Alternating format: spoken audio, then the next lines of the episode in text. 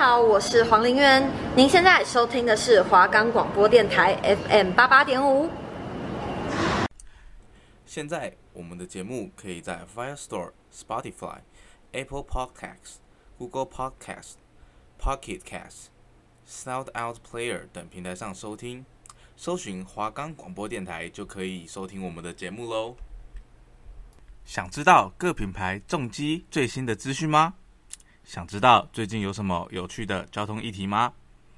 每周五让培根陪你聊重车，喜爱骑车的你绝对不要错过哦！陪你骑车，陪你聊天，让我陪伴你度过无聊的周五时光。嘿，各位观众，大家好，欢迎收看最新一集的《陪你骑车》。每周五带你讨论全新的 OK 品牌的车，还有每周五也会介绍一些新的交通议题。好了，那好久不见了，各位，时隔一周了。那培根我现在也废话不多说，马上来带各位来讨论一下我们今天的内容。好，那首先呢，今天的第一棒就是我们的呃陪你聊车。好，那这个节目内容我们会聊一些最近新推出的一些重机。好了，那首先呢，第一个就是我们的雅马哈台湾三叶确定要引进的 Tracity 三百。那这台重机其实还算蛮特别的。呃，我们以往就是印象中的机车不是就两颗轮子吗？那这台 Tracity 不是，这台 Tracity 它是三轮车，还有三颗轮子。好，那因为我们现在是广播节目，所以没有办法把图片带给大家。那我就尽量用解说的方式来跟各位介绍一下这台车。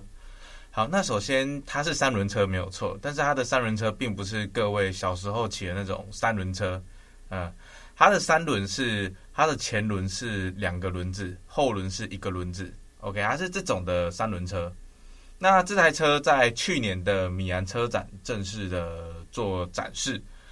那其实三轮车培根我是没有骑过，那有机会的话我还蛮想骑看看的，因为听说三轮车在过弯的时候很稳。那有些人可能会好奇啦，他就是说，诶，你三轮车，那你怎么压弯？你压弯压得下去吗？那其实是可以的，因为它的三轮车它是有做特殊的设计啦。那 Tracity 现在台湾目前是只有卖一百五十五 CC 的版本。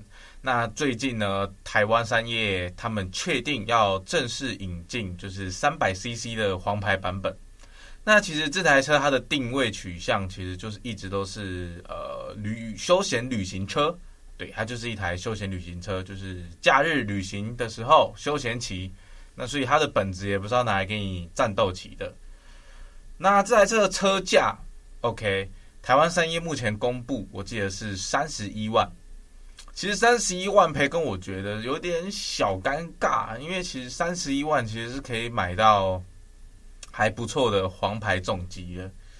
那其实这个价钱，其实我个人就觉得就是有点偏贵啦。因为其实三十一万，呃，如果预算有限的人，可能就不会选择 Tracity，他们可能就会买呃比较低阶的 X Max 三百，或者是忍者四百，或者是 R 三这种。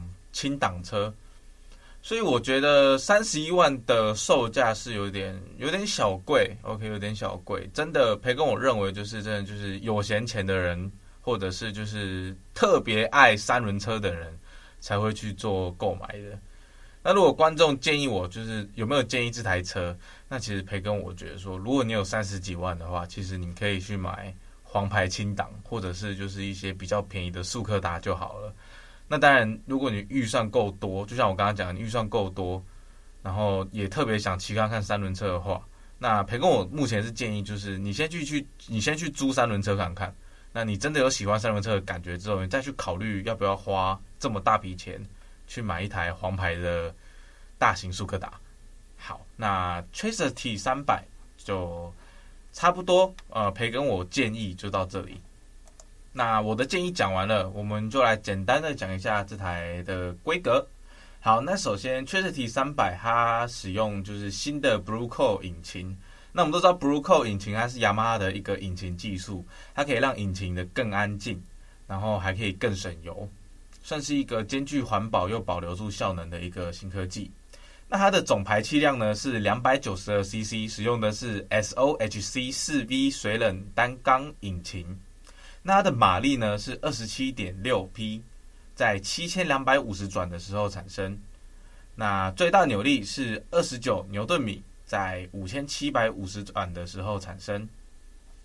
那其实这个动力设定，培根我认为算是呃二十七匹。其实，在黄牌来讲，算是还蛮动力上来讲没有优势啦，就是整台车不烂不烂，比较没有强劲的表现，我觉得这点是蛮可惜的。嗯，不过其实回归本质来讲啊，这台车它本来就不是要让来让你来飙车，让你来呸车的，所以呃，某方面来讲，动力又还好。不过如果就是呃，观众、听众跟培跟我一样，就是呃，觉得马力真的很重要的话，那其实真的就是不要考虑这台，因为这台的马力绝对不能给你惊喜。二十七匹其实真的还算呃蛮弱的哦。好了，那这台车我目前就简单介绍到这边了哈。好了，那接下来要介绍的就是我们的 BMW。OK，BMW，呃，前阵子才刚发布了 M1000RR，最近又出新车了。哇，BMW 最近真的动作频繁。好，那今天要介绍的车不像 M1000RR，是仿赛，是旅行车，叫做2021年式的 BMW Motorrad R1250 RT。OK，这辆车最近在海外发表了啊。那这辆改款的车呢，它就是动力部分，OK，它维持上一代的水准，不过它导入了更多安全的科技，然后部分配备也做了一些更新。呃，我举个例子啊，像是 ACC 主动车距，那观众应该就会好奇，什么是 ACC 主动车距啊？OK，那简单来说，它就是一个呃，透过电脑的运算，让你跟前车保持一定距离的一个安全系统。哦，如果因为国外机车是可以上高速公路的，所以其实呃，这个对于机车在高速公路上面来讲，其实还算是一个蛮安全的配备啦。你就可以自己设定说，哎，我要跟前车保持多远的距离，这样子，我觉得真的是蛮方便的。然后搭载十点二五寸的 TFT 整合式仪表。哦，不过这台车最近有一个蛮不错的功能，我觉得算是蛮创新的，就是它有。手机无线充电，记住哦，是无线充电哦。呃，那我们以往现在买的一些速克达啦，OK，我们最近学生最爱买什么进站啦、Jet SR 啦，还有什么 S Max 这些速克达上面都有附充电器。那不过这一台又更屌了，它直接给你无线充电器。哇，那这让培根就更加好奇了，一台。机车上面可以放无线充电器，那表示说它在骑乘方面一定要非常的稳，不然的话它怎么无线充电，对不对？不然就是它可能有个卡损啊，啊，这点我也不知道。那希望有朝一日我可以实际在 BMW 的呃展场可以实际看到这台车，然后看下这台车是到底到底是有什么把戏。那这台车的最大马力呢，就是一百三十六匹，哦，一百三十六匹其实蛮大的。好，OK，那刹车的部分也有做更新哦。这台 BMW 将 ABS 系统升为 ABS Pro，哇，加一个 Pro，我们就知道，嗯，这个一定特别的厉害。OK，那除了原有的功能外呢，还导入了就是 CBS 联动刹车系统啊。不过 CBS 我觉得，呃，你像有些人就不喜欢 CBS，就是他们不喜欢。同时刹车就两颗轮子同时刹，其实 CBS 就是，呃，有些人喜欢，有些人不喜欢啦。不过我相信 B N W 这个设定应该是可以把 CBS 关掉的，就是你可以自己要求要不要 CBS，不然我觉得，呃，强制 CBS 的话真的不太好，呵呵，因为培根我自己本身骑车也不是很喜欢 CBS 啦，我不太喜欢联动刹车系统那种感觉。那它的刹车系统是跟我们的 ACC 系统是做连接的。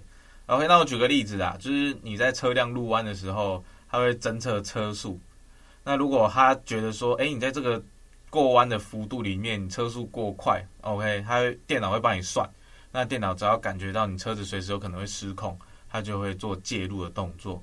那这个其实是增给骑士增加一个不错的安全性啦。好啦，那以上的资料呢，其实就是由 Supermoto 8这边去做取得的。啊，它是一个摩托车粉砖。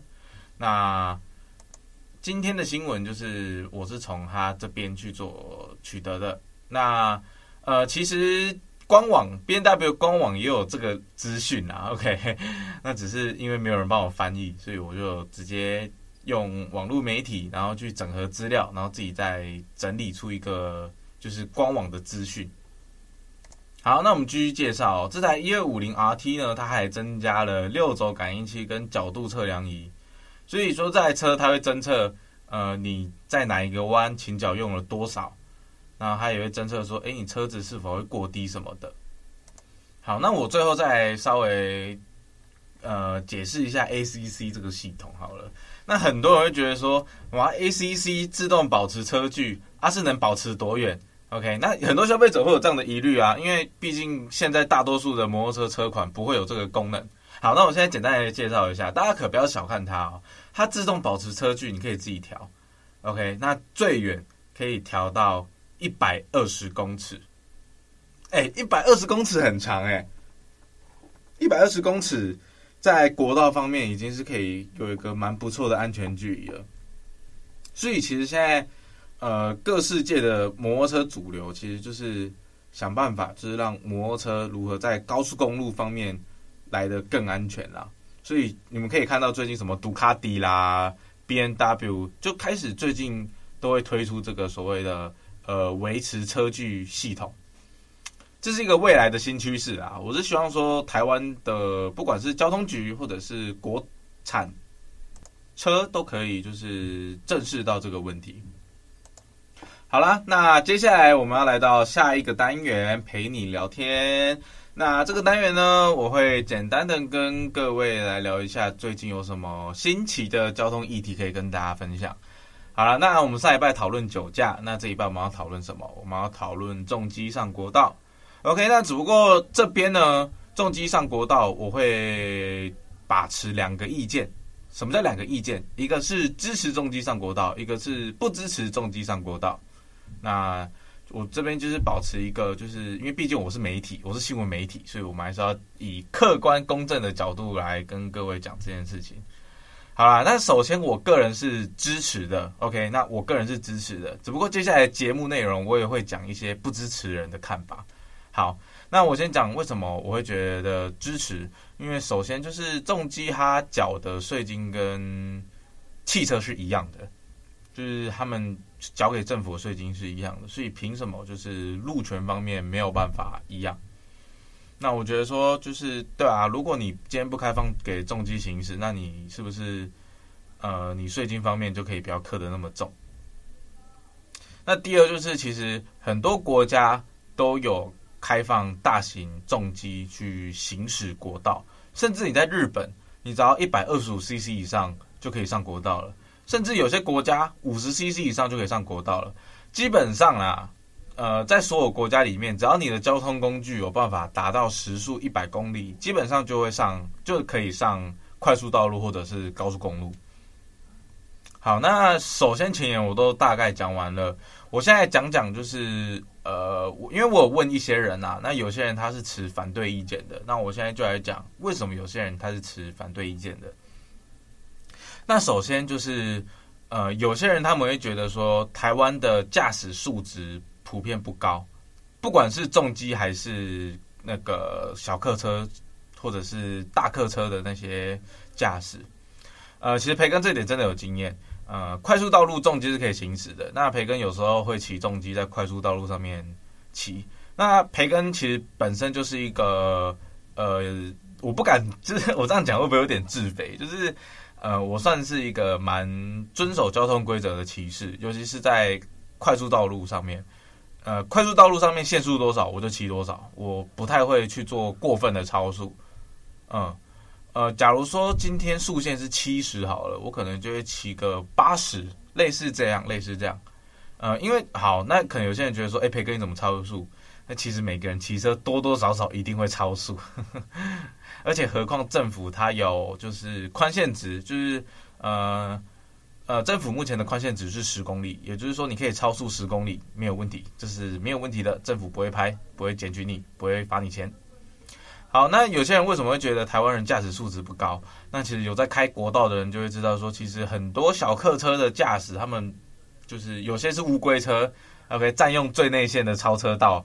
死不放，然后时速低于一百。那有些人是呃乱钻车缝，OK，大家不要怀疑哦，汽车也是会乱钻车缝的，就是乱钻车缝，或者是任意的变换好几个车道，然后不打方向灯，这些这些都是在国道常常发生的事情。那很多人就疑虑，就是说，好，那假如我今天让你这些呃，我让重机骑士上去国道之后，那如果遇到这些呃。就是驾驶素质不是很好的汽车驾驶的话，那是不是呃重机其实就会有危险或者是安全上面的疑虑？好，我觉我个人是还蛮支持这个想法的。就是其实呃，我们不要针对汽车，呃，其实爱乱钻、爱乱超速的，OK，重机也不尽少数。所以其实呃多少都有问题啦。那培根我这边就是要稍微强调一下。有问题的是人，OK，不是交通工具啊。我们要检讨的是人驾驶人的素质。所以提到这点，我们要讲说，哎，是不是台湾真的需要呃提升一下驾驶素质呢？可能台湾的考照制度也太容易了啦，不管是汽车还是摩托车，就是你的你要拿到驾照，其实不是一件难事。基本上你有钱找驾训班，然后驾训班的人就会。教你一些奥博，OK？你到 S，你要怎么开？有没有看到那棵树？对着那棵树开，什么什么有的没的。所以基本上我觉得，对，就不是。我觉得台湾的考照制度真的太容易了，然后台湾的道安也真的是不足啦。OK，那所谓的道安就是道路安全的课程。那其实道道安在日本其实实施的还不错，所以你可以看到日本其实呃大家的驾驶素质都很好，然后也奉。呃，都很守法，然后重点是日本的驾照也不好考。OK，那我这边跟大家分享一个资讯好了，在日本你要考到摩托车驾照满一年后，你才可以双载。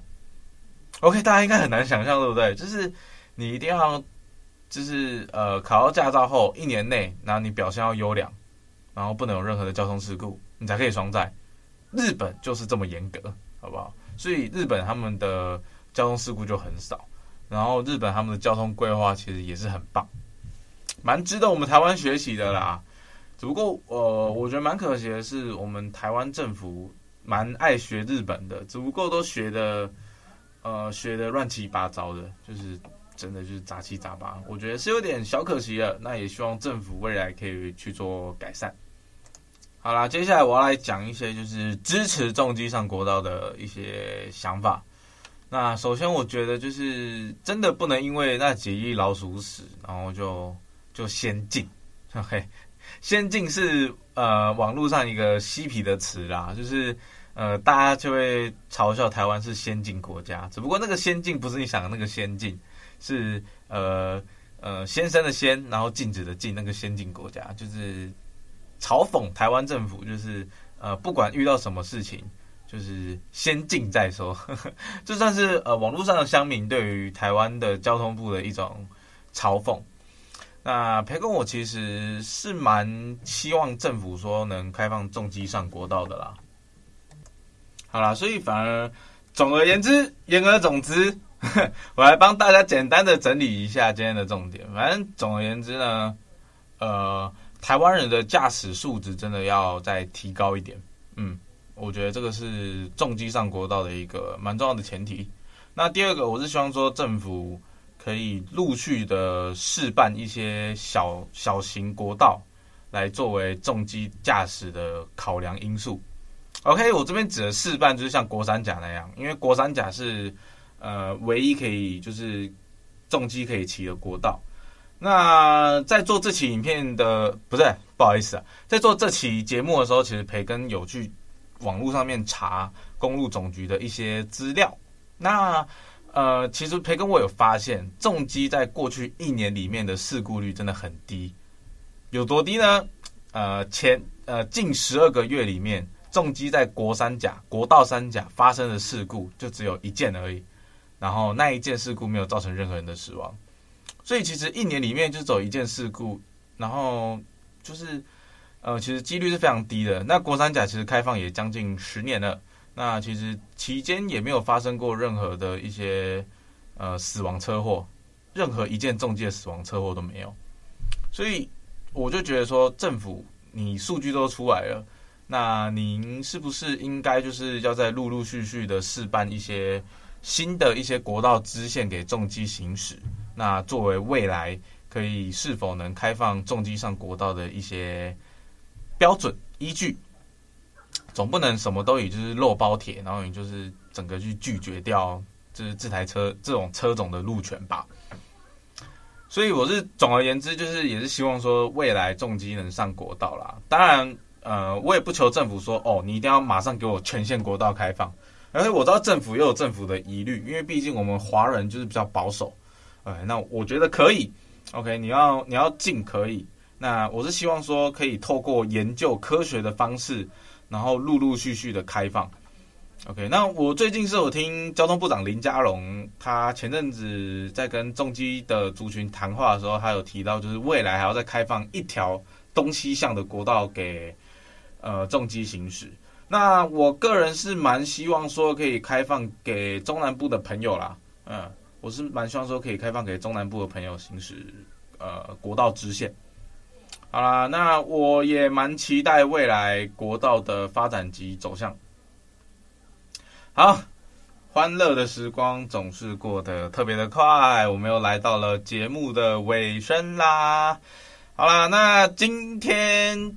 呃，今天培根介绍的车辆，其实主要都是不知道观众有没有发现哦，主要都是旅行车啦，从雅马哈的 Tricity 300到 BNW 的那台1250 RT。啊，那其实培根我个人真的是对1250 RT 还算是蛮有兴趣的，因为它那个无线充电真的，呃，有点让我好奇，就是它无线充电是怎么怎么去运作的。那因为这台车目前就是你也只能看到图片，那我也没有看过实车，所以。好像就是只是 BMW 发表而已，简单发表，还没有开放媒体试驾。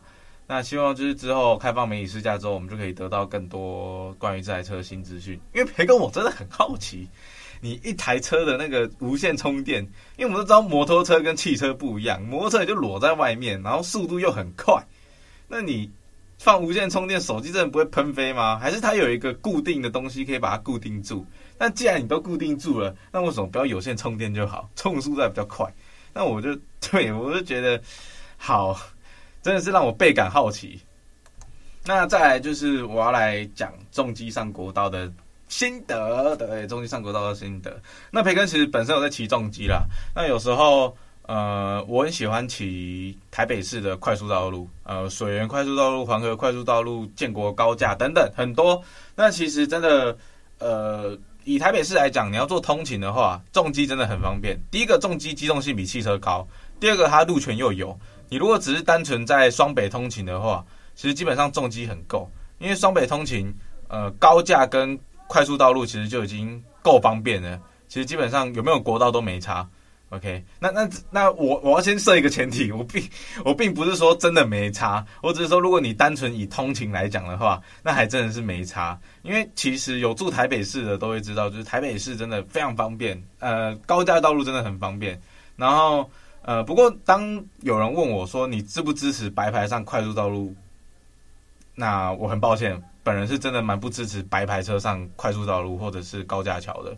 为什么我会这样说？我鄙视白牌机车吗？并不是，而是因为我觉得白牌车的素质真的非常的低。我不敢说重机或者是小客车的素质多好，但是白牌车的素质绝对是这几个车种里面最低的。为什么？因为大多会驾驶白牌车的人，呃，都是年轻人，刚考到驾照的年轻人，呃，他们的驾驶经验比较没有那么足。那有一些什么改装的一些比较不好的一些孩子们。或者是猴子们，他们可能就会改一些比较非法的管，然后就会到处去。你能想象吗？那些骑车经验不足的人，然后他们在快速道路上面飙车乱钻的样子。